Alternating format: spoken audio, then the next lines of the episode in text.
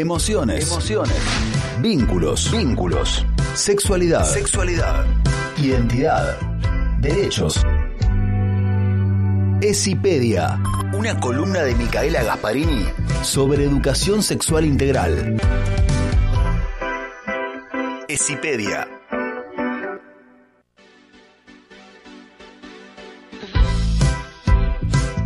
Esto es Esipedia, ella es Mica Gasparini. Hola Mica, ¿cómo estás? Buenas. Bueno, hoy eh, les traigo un tema que es bastante básico dentro de lo que es la educación sexual integral, pero que no habíamos tocado hasta ahora. A ver. Lo bordeamos un poquito, pero Sí. cómo son las identidades de género. Muy bien. ¿Sí? Que ya habíamos hablado un poco de qué era el género, qué son los estereotipos de género, los roles de género, que era un poco, habíamos dicho que era cómo la sociedad espera que actuemos por ser mujer o por ser varón, si ese era el género.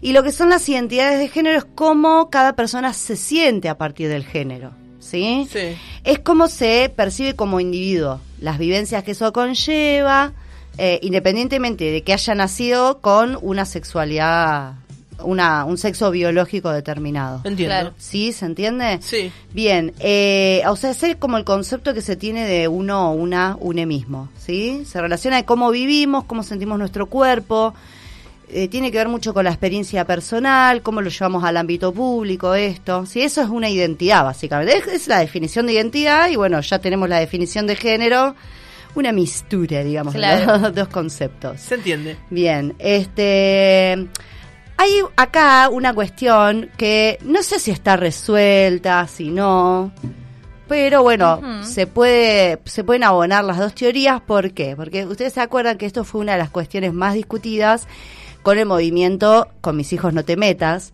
Sí. porque hablaban mucho de le van a cambiar desde la orientación sexual, que entre paréntesis es quién me erotiza a mí, ¿no es Sí. cierto? ¿Qué, qué es identidad, qué persona me erotiza?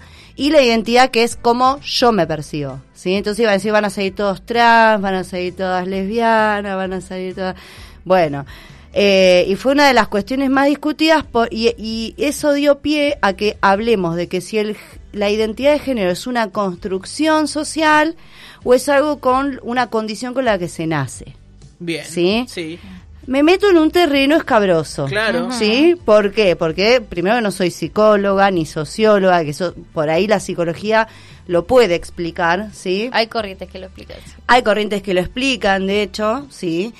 Eh, pero bueno, a mí me, me interesa como que tengamos las dos posturas y no de última no definirlas, ¿sí? Claro, está bien. Una que puede ser que es una construcción, ¿sí? A partir de que el ser es condicionado, ¿sí? A partir del género, o sea, yo nazco mujer, ¿sí? Tenés que Perdón, actuar. na- nazco con un con vulva Sí, tenés y que tengo actuar. que actuar a partir de cómo la sociedad me espera que actúe como Sí. mujer. Me tengo que poner un vestido rosa, ¿no? bla, bla, bla, todo lo que ya hemos Está hablado. condicionado Sí, sí, sí. por- Claro, por esa Pero largo, por lo general. Bueno. exacto, entonces, Sí, sí. exacto, entonces, y mi orientación sexual tiene que ser hacia el sexo contrario al mío, Claro. o sea, hacia un varón, eh, y mi identidad tiene que coincidir con mi sexo, ¿sí? Eso es lo que plantea un poco la, la contra...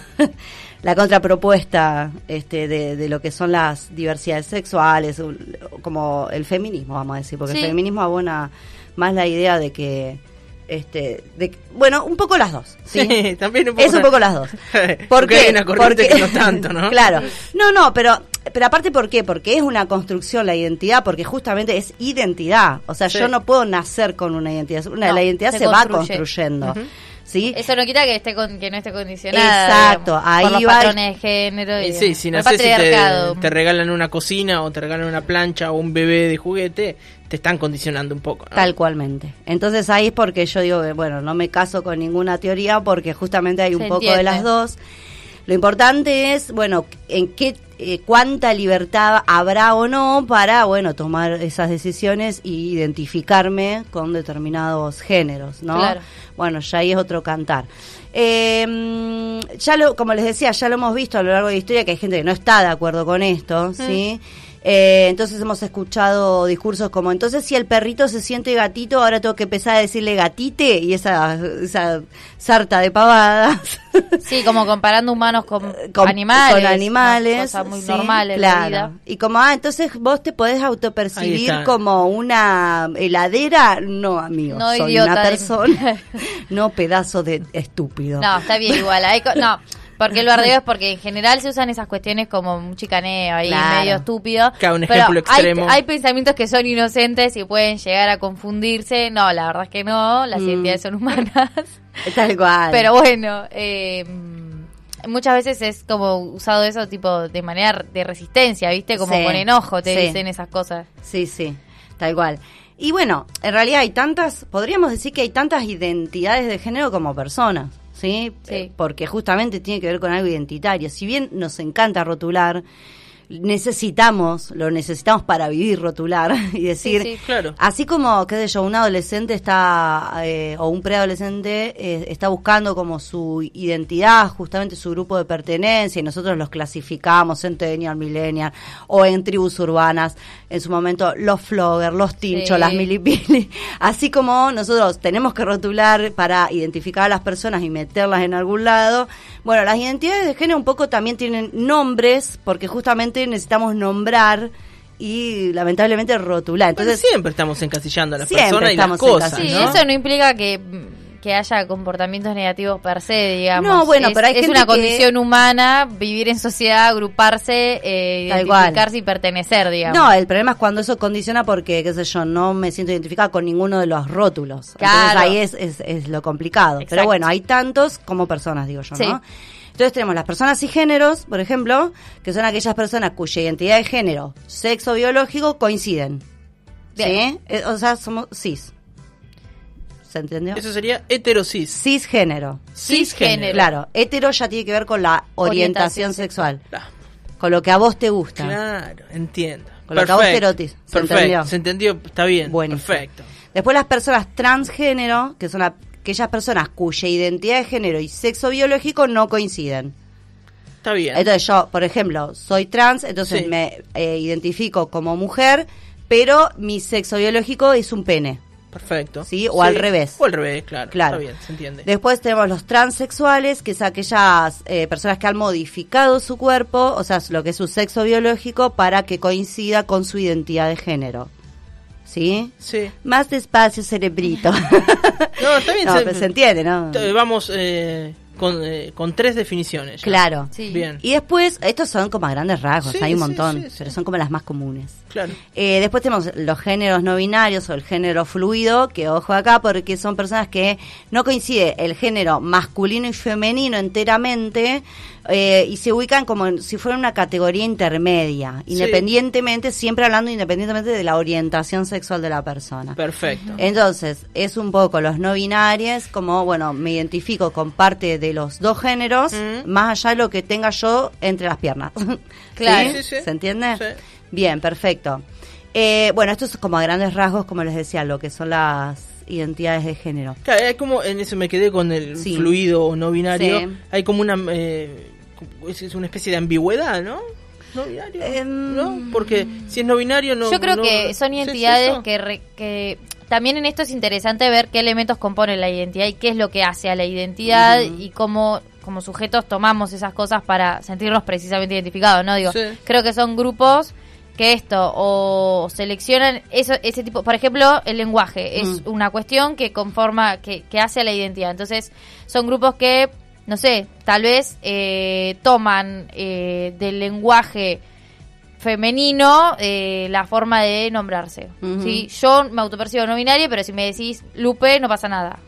¿Entendés? Porque me, me identifico Claro, como yo me Lupe. refiero a ella, Claro. ella con femenino. Hay personas no binarias que no, que, que, que, que tienen nombres o que exigen formas de nombrarse eh, más neutras en lo en cuanto al género. Sí. Siempre Digo está bueno el lenguaje como un elemento de conformación Sí. identitaria. Después está, por Sí, ejemplo, la ropa, Claro. ¿no? Eh, como un montón de cuestiones que, Mm. que son tal vez, es eso, es, es bastante ambiguo, Sí. pero puede haber cuestiones que vos percibís como más de mujer o más de varón, pero estás, es, no dejas de una persona no binaria, ¿no? Sí, es sí, confuso, porque tenemos como muy, Bueno, acá muy hemos tenido encasillado invitados todo. personas no binarias Eh, y me parece que es un ejercicio, sobre todo para que estemos todos cómodos hablando, que es un ejercicio que está bueno es preguntarles cómo les gusta que los Sí, nombren, ¿no? Sí. Exacto, sí. Porque después si no andas como un pavo. Que, ay, eh, si eh, le, ah, que le eh, digo eh, chiqui, sí, la- ¿cómo? oh, uy, perdón, o vivís pidiendo perdón. Ay, perdón, te ¿a vos dije. cómo te Ay, bueno, gusta? tranqui, ¿Viste? claro. Sí, sí. Sí, y está evitarse bueno. un problema, ¿no? Sí, O una sí. incomodidad, tampoco No, es un claro, problema. no es un problema, pero sí, bueno, a vos eh, no tenés que avisar cómo querés que seas nombrado. eh, es como, parecía que fue un privilegio eso. Sí, bueno, está sí. bueno preguntarlo, sí. Sí. Sí, sí, re bien. Bueno, en nuestro país, en el año 2012, se sancionó la ley de identidad de género. Sí, es la número 26743 que en su artículo primero dice que toda persona tiene derecho al reconocimiento de su identidad de género. Claro. ¿Sí? Sí. al libre desarrollo de su persona conforme a su identidad de género, a ser tratado de acuerdo, y acá lo que vos decís, a su identidad de género, eh, y en particular a ser identificada de ese modo en los instrumentos que acreditan su identidad respecto a él, los nombres de pila, imagen, sexo, con los que allí es registrada, ¿sí? Sí. Y otra de las cosas, eh, no, bueno, esos son como los, los puntos importantes de, de la ley, ¿sí? Eh, bueno, como sabemos, eh, ya existen los documentos eh, no binarios, eh, existen los documentos para personas trans, ¿sí? Que bueno, hablar ya de personas trans es como un mundo aparte porque, entre paréntesis, y esto, ya que estamos hablando de identidad de género, me parece importante visibilizar que hoy el promedio de vida de las personas trans es de 35 años. Es tremendo. Es tremendo. Sí. Generalmente son personas que, esto estadísticamente hablando, eh, nosotros con el observatorio hicimos un compilado de, de datos de personas trans en Bahía Blanca, que, bueno, era una encuesta que había hecho la municipalidad y nos la facilitaron los resultados para procesar los datos y de ahí sacar información. eh, y en una de lo que decía era, bueno, ¿a qué edad como que vos te empezaste a dar cuenta que no eras o sea, no coincidía tu identidad de género con tu sexo biológico. Y generalmente entre los 5 años, 6 ya empiezan con algunas, ya identifican algunas cuestiones que no Sí. coinciden, ¿sí? Generalmente, más o menos entre los 10 y los 12 años, ya hay como una más, es, es algo más definido. Sí, se empieza a transicionar para Ya mí, se empieza a transicionar. No sé si sí. explícitamente Y o Incluso ahora antes, pero- porque hay mamás y papás que acompañan porque ya hay Sí. otra información. Sí. Entonces ya estamos hablando de infancias trans, ¿sí? Del cuidado de las Sí, y el es acompañamiento, importante. sí. Pero vos pensás que antes una persona trans a los 10, 12, en la adolescencia, eh, avisaba a su familia, anunciaba que o se empezaba a vestir de determinada manera y generalmente eran expulsados, son expulsados y expulsadas des- del seno familiar, por lo tanto, eh, una de las pocas, eh, de los pocos eh, trabajos que a los que pueden acceder es al trabajo sexual, ¿sí?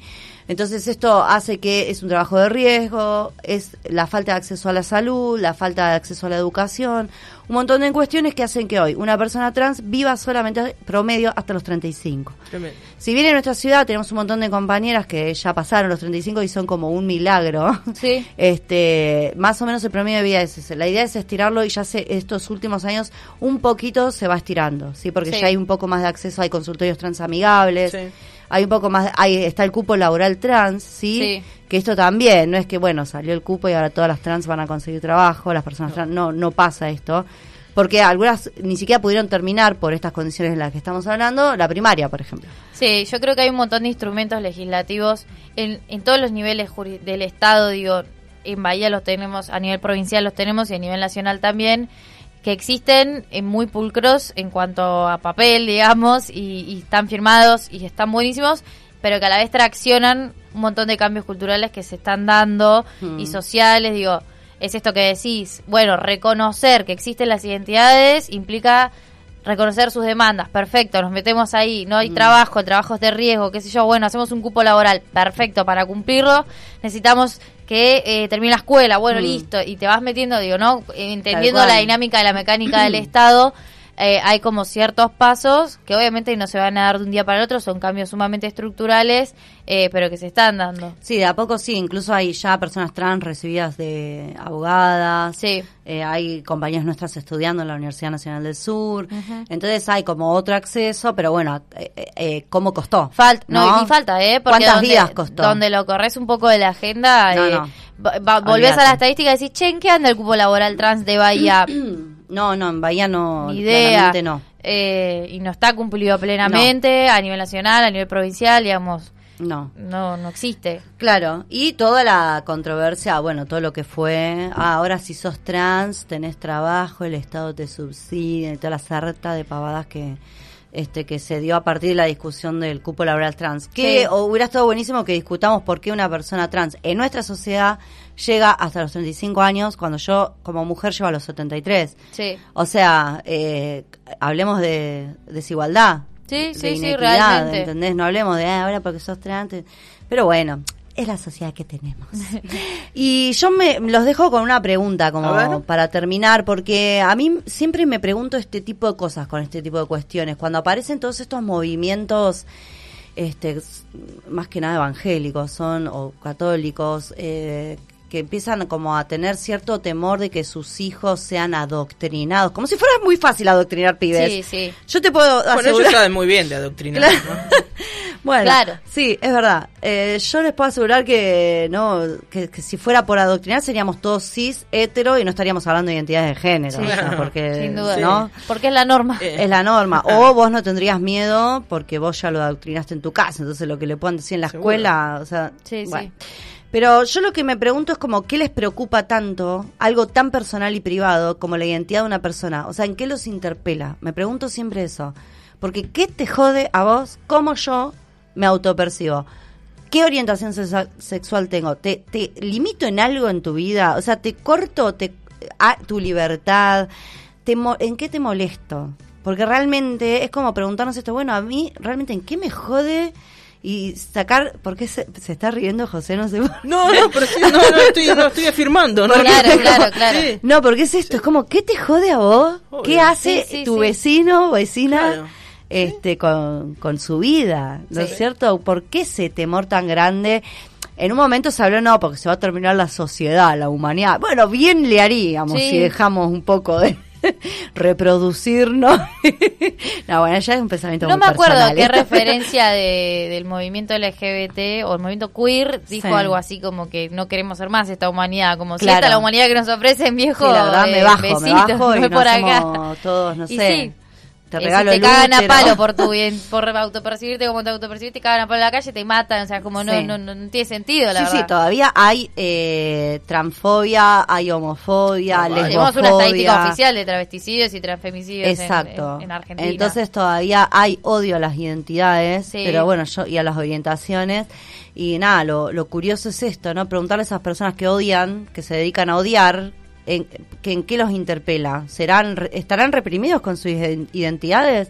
¿No las han podido desarrollar con libertad y quizás eso genera un, un, viste, un rencor en esas personas que sí tuvieron esas libertades, esa- esas oportunidades de manifestar su identidad de género. No sé, me lo pregunto siempre porque no puedo entender de dónde parte tanto odio y discriminación. Sí, con lo que elige ser una persona con su cuerpo o con sus relaciones. ¿no? Claro. Sí, bueno, y, pero y sigue pasando, ¿no? Recién hiciste un repaso de todos los avances en derechos que, que se han obtenido, Mm. Eh, pero el odio sigue estando. El odio sigue estando. y, sí. mucho más de lo que pensamos, ¿no? Viste que ahora Y- estaban con la película de Voice Lightyear, yo como tengo sobrinas chiquitas y familia evangélica, viste, como Plot estoy twist. un poco en, Explota la madre. Eh, claro, en los, los dos lados de la vereda, por decirlo Claro. de, de esa manera, y era como que habían mandado a no vean, no lleven a los chicos a ver esta película porque creo que hay personas del mismo de- del mismo género besándose, Ay, no, no sé, sé, hay no como algo ahí Claro. que no lleven a su y los pibes y las pibas están más deconstruidos que Sí, sus la padres, o sea, no les llama la atención ver dos minas besándose, dos tipos besándose, acariciándose, o sea, como ya los pibes y las pibas ya están creciendo con eso. O sea, cortémosla de, de poner barreras ahí porque es inminente, o sea, el cambio. Así que bueno, nada, yo les, les dejo esa pregunta, ¿no? ¿En qué les interpela que y les molesta que alguien tenga una identidad de género que no sea como la tuya, ¿no? Dejo ahí. Mica, muchas gracias por este espacio. A la columna de Mica Gasparini le van a poder encontrar en nuestra cuenta de Spotify y también en www.urbana939.com.ar. Ella es Mica Gasparini, esto fue Esipedia.